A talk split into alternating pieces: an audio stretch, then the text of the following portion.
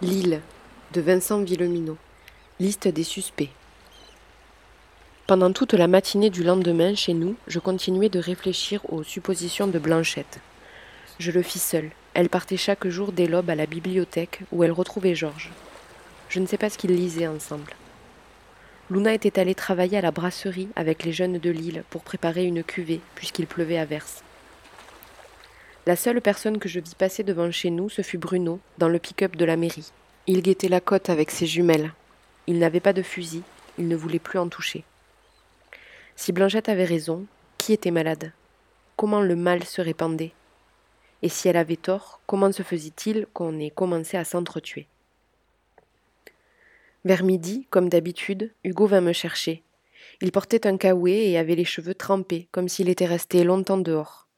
Il entra, se secoua, me dit Viens, mets ton ciré, on va aux cabanes.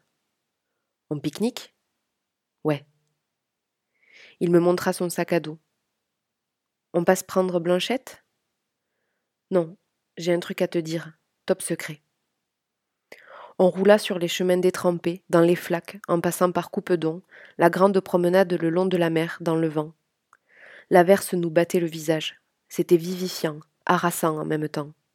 La pluie avait même chassé les mouettes et les oies. Le ciel était vide. Je me demandais ce que mon pote avait à me dire, ce qui méritait qu'on soit seul. En même temps, j'en éprouvais une sorte de tressaillement, presque de joie. C'était un retour à la vie, cette désertion, ces secrets. On fit un détour, volontaire j'imagine, de la part d'Hugo. On passa devant la brasserie et on entendit les cris de Bastien, d'Yves, de Luna. Il semblait bien s'amuser. Mon pote tourna son visage vers moi, fit une grimace. Où voulait-il en venir? On laissa nos vélos planqués au pied de l'arbre piton, dont le feuillage de printemps avait pris sa densité de saison, épaisse, lourde. Il dégoûtait sous les rafales. Une fois aux cabanes, on monta jusqu'à la troisième plateforme. La pluie avait tout détrempé, le bois était glissant, on aurait pu se casser la gueule et mourir dix fois dans la chute. Mais à ce stade de mon existence, je n'avais plus peur des accidents. Il me semblait que dans le moment où nous étions rendus, ça ne pouvait plus arriver. La mort, désormais, était administrée forcément par un dingue armé ou par un amok. Nous n'étions plus tout à fait des mortels, juste des proies ou des prédateurs potentiels, comme si la chasse avait remplacé la vie. Là-haut, on embrassait moins de paysages que six semaines plus tôt. Le feuillage nous voilait la perspective, le clocher de l'église, le sémaphore, invisible et aveugle mais ce dôme nous abritait un peu. Ce n'était plus une douche sous laquelle nous parlions, juste une humidité générale de l'air qui nous trempait quand même. Hugo sortit de son sac un paquet de chips, deux bouteilles de soda, des noix de cajou et des biscuits, qu'il garda à l'abri. Je les ai piqués à l'épicerie tout à l'heure. Jacques était bourré. Puis il sortit trois barres chocolatées. Ça, c'est mes sœurs qui les ont rapportées de Bordeaux.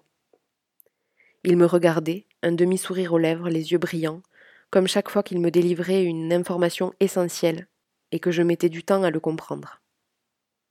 Je finis par saisir l'ampleur de sa révélation. Tes sœurs? Tu les as vues? Ouais, Eva ce matin. Personne d'autre que lui n'aurait pu s'introduire clandestinement chez Cyril. Mais lui, il avait quitté tant de fois sa maison en douce, en passant par le jardin de Simone pour nous rejoindre, le jour, la nuit, il savait que la porte donnant sur le débarras et l'arrière-cour n'avait pas de volet. Alors il s'était glissé jusque-là ce matin. Il avait attendu que l'une de ses sœurs apparaisse. La porte était à moitié vitrée, il voyait tout à l'intérieur. Quand il avait aperçu Eva, celle qu'il espérait, et seule, il avait frappé trois coups discrets à la vitre. J'allais chercher mon couteau, à cause de ce que nous a dit Blanchette. Il le sortit de son sac. Je vis l'arme qu'il tira à moitié hors de sa gaine. La large lame, je tressaillis. Et puis, je voulais des nouvelles. Il me résuma. La nuit des événements, c'était encore les vacances pour Julia. Elle était chez Eva, à Bordeaux. Tous les réseaux s'étaient coupés dans la nuit, mais elle n'avait rien remarqué d'autre. Le lendemain matin, ça se bousculait dans les rues. On disait qu'il y avait eu une catastrophe, qu'un flot de personnes arrivait du nord. Les cours d'Eva étaient interrompus, elle avait trouvé la fac fermée. Les gens évoquaient un nuage toxique ou une formidable décharge électromagnétique, la 5G peut-être, en Allemagne. On disait aussi qu'il y avait une crise politique, on parlait de l'armée. En fin de matinée, elles avaient vu des hélicos survoler la ville, des appareils militaires. Ils allaient vers le nord. Ensuite, vers le milieu de la journée, des gens avaient commencé à s'agresser dans les rues, des altercations, des cris, et très vite ça avait été des meurtres. Au début, la police était venue. Le lendemain, elles virent de leur balcon un type en uniforme descendre d'une voiture de police et tirer dans la foule. Dès lors, il n'y eut plus la moindre trace d'autorité. Dans les rues qu'elles apercevaient depuis l'appartement, ce fut la guerre civile. Tous contre tous, des voitures qui brûlaient, des chasses à l'homme, des groupes organisés avec des bâtons pour se défendre, sans qu'on sache jamais si une silhouette aperçue quelque part n'allait pas vous prendre en chasse, vous contaminer ou vous tuer. Au lieu de fuir la ville, comme l'avaient fait les deux colloques d'Eva et la moitié de Bordeaux, des rumeurs prétendaient que dans le sud c'était mieux, les deux sœurs s'étaient enfermées toutes les deux dans l'appartement d'Eva. Elles avaient attendu là, dans ce trois pièces, des jours, deux semaines. Ce qu'elles voyaient depuis leur surplomb était si effrayant qu'elles seraient peut-être restées là pour l'éternité, à se nourrir de rien, L'eau n'arrivait plus dans les conduites, on faisait dans un seau, on jetait ses besoins dans les rues. La porte à digicode au rez-de-chaussée était restée bloquée après la coupure de courant. Ça les avait protégés d'intrusion peut-être. Mais la soif est pire que la faim, et au bout de deux semaines, il avait cessé de pleuvoir, tous les récipients sur les balcons de la ville étaient vides. Alors elles avaient tenté une expédition à une supérette, à moitié pillée, en bloquant la gâche de la porte de l'immeuble. Le temps de l'aller-retour. Un peu plus tard, il avait fallu sortir encore. À la troisième expédition, elles avaient failli se faire tuer par un fou qui avait une hache. Au bout de six semaines, elles avaient fini par comprendre que si elles continuaient d'attendre ici, il ne se passerait rien. Il n'y aurait pas de sauveur venu du ciel en hélico. Il n'y avait plus personne. Et elles allaient mourir. Alors elles résolurent de risquer le tout pour le tout, d'essayer de rejoindre l'île en espérant qu'elle était restée un sanctuaire. Jusque-là, prendre la route leur était apparu impossible, trop risqué. Mais désormais, ça l'était moins que de rester. Elles étaient parties avec de quoi tenir une semaine. Il y en avait théoriquement pour cinq jours de marche. Elles avaient trouvé des vélos qu'elles utilisèrent une fois sorties des faubourgs de la ville. Elles se perdirent. Elles n'avaient presque plus d'eau. Elles ignoraient comment elles rejoindraient l'île depuis la pointe de la fumée, se demandaient s'il existait encore un bac. Il n'y avait plus rien. Et puis, Immense coup de chance, elles avaient vu une voiture un matin, après une nuit passée dans un fossé, une voiture qui arrivait au loin sur la départementale déserte qu'elles suivaient. La voiture allait dans le même sens qu'elles. Elles étaient d'abord restées planquées, mais la voiture progressait vers elles lentement, prudemment, comme aucun fou n'en aurait été capable. Elles en avaient aperçu au pied de leur immeuble. Au début, les amocs choisissaient les véhicules les plus gros, des camions, pour foncer dans la foule. Les dernières semaines, ceux qui étaient encore capables de conduire laissaient de la gomme sur la chaussée, roulaient sur les jantes, finissaient par heurter un obstacle dans leur folie. Là, le conducteur roulait lentement. Elles sortirent du fossé, lui firent des signes, il s'arrêta. Ils allaient au même endroit. C'était Gilles, avec Élise. L'enfoiré, dis-je. Ouais, je sais.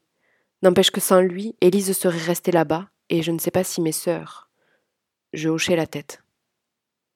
C'était vrai, Gilles avait fait ce dont nos pères avaient été incapables. J'appris qu'avant de revenir chez nous avec Élise, il avait cherché ses parents plusieurs jours, qu'il les avait retrouvés morts, massacrés chez des voisins par des inconnus. Lui et sa fille avaient dû abattre plusieurs amocs au cours de leur périple. J'appris aussi qu'ils avaient poussé jusqu'à Rochefort avec Eva et Julia pour voir s'ils ne pouvaient pas embarquer avec eux Violette et la mère de Françoise. Sans doute un moyen d'acheter leur retour, mais n'empêche, ils l'avaient fait ce qu'ils ont vu pendant toutes ces semaines sur le continent. Ça explique peut-être ces coups de feu, dit Hugo. Et puis, Eva l'a dit, ils étaient capables de conduire calmement, et il n'a pas agressé les gardes depuis. T'as raison, approuvai-je. Ça ne ressemble pas à l'attitude de Jen. Il est pas malade, je pense. J'espère, parce que sinon, les prochaines, c'est Élise et ses sœurs, son père ou les sentinelles qui avaient soigné Gilles et qui avaient les fusils, ou même lui, mon pote Hugo, puisqu'il avait parlé à Eva ce matin. Je réfléchissais au récit de sa sœur. Apparemment, la contagion avait bien commencé au nord, c'est ce qu'avait dit Mathieu. Et on n'était pas sûr qu'elle ait touché directement Bordeaux, par exemple. Si ça se trouve, c'était juste les réfugiés du nord qui, dans leur exode, avaient semé la mort. Je me souvenais des incendies des premiers jours, cette impression qu'une colonne infernale traversait les villes. Et si on s'était gouré? Si ça se trouve, c'est même pas contagieux, dis-je. C'est juste une petite partie de la population qui a été touchée et qui est allée semer la mort ailleurs. Tu te souviens, André disait qu'en Espagne c'était nickel. Hugo me regardait réfléchir aux informations qu'il m'apportait. Il me faisait confiance pour sauter aux conclusions, c'était ma tâche. Je secouai la tête, me contredis moi-même. Non. Dans ce cas, il aurait dû y avoir des réactions dans le sud. Je vois pas pourquoi les réseaux auraient été coupés. Et puis l'armée, la police, il y en a à Bordeaux et autour. Elles auraient dû réagir. On aurait vu des hélicos. Sauf qu'ils ont été infectés juste après le nord, à cause du nuage, là, ou de. Ouais. Et cette histoire de flic, là, s'il s'est mis à tirer dans tous les sens, ça prouve bien qu'il avait été infecté, donc que c'est descendu jusqu'à Bordeaux. Il approuva encore. Ou que ça se transmet. Ou alors, il était descendu du nord comme les autres. Je croisais des hypothèses. Pour la première fois depuis une semaine, je pensais à autre chose qu'à la mort de papa, parce que ce qu'on cherchait à comprendre, c'était une question de vie ou de mort pour Simon, pour Jean, pour nous. Eva, elle t'a dit si c'était un flic municipal, le type? Il haussa les épaules, mima l'ignorance. Il attendait mes réponses, mais pour l'heure je n'arrivais à rien de précis. Je pédalais dans le yaourt. Hugo dut le voir. Il y a autre chose qu'Eva m'a dite. Je m'attendais à une information sur le virus, la moque. Julia a raconté à mon père ce qui s'est passé pour elle, avec Bastien, Mathieu et le fils de Josse. Papa est comme un fou. Quand il va sortir, il va les. Ok. Je l'arrêtai, pris le temps de réfléchir. Faut le prévenir, dis-je. En parler à Luna. Prévenir Bastien? T'es dingue, je vais pas trahir ma sœur et mon père et. Lila, pas besoin de ça, de notre homicide.